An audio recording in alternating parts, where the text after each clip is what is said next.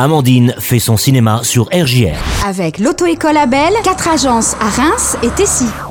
Bonjour chers auditeurs, pour les sorties ciné cette semaine, découvrez le biopic très attendu de Baz Luhrmann, Elvis.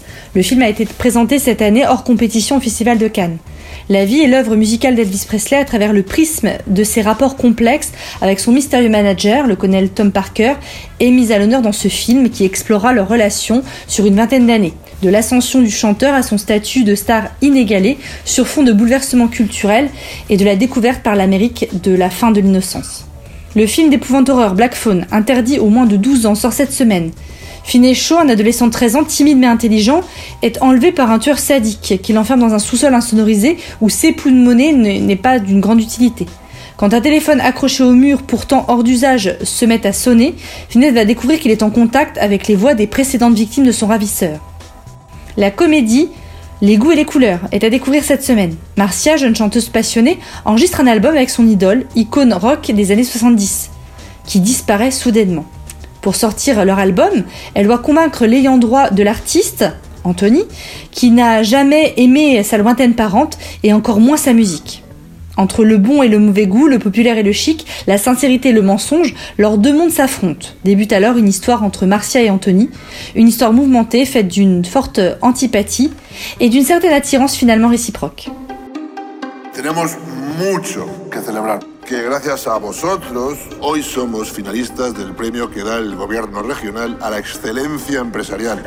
Pour mon film coup de cœur, j'ai choisi El Buen Patron, avec l'excellent Javier Bardem un ex-employé viré qui proteste bruyamment et campe devant l'usine. Un contremaître qui met en danger la production parce que sa femme le trompe, une stagiaire irrésistible. Voici ce qui compose l'usine de Juan Blanco. À la veille de recevoir un prix censé honorer son entreprise, l'héritier de l'ancestrale fabrique familiale de Balance doit d'urgence sauver la boîte.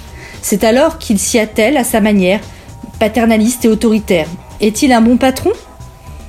On conseille ce film en VO pour avoir le bonheur d'entendre les voix graves et suaves des acteurs. La traduction dans les sous-titres passe parfois un peu à côté de la saveur des propos espagnols.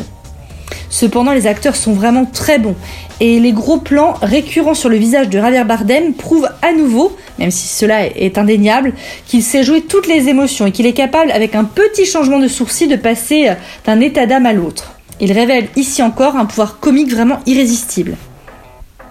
Cette comédie noire apparaît solide et rien n'est laissé au hasard. Tout y est caustique et critique envers ce monde où nous nous faisons exploiter. Les dialogues emplis de métaphores apparaissent vraiment savoureux, mais aussi hilarants. C'est un très grand cru du cinéaste Fernando León de Aranoa, à ne pas manquer donc.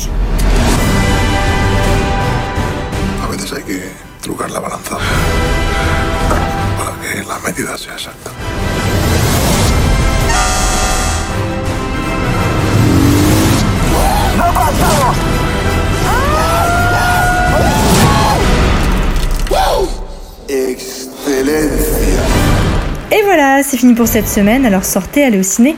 Et n'oubliez pas, c'est toujours sympa de faire son cinéma au revoir.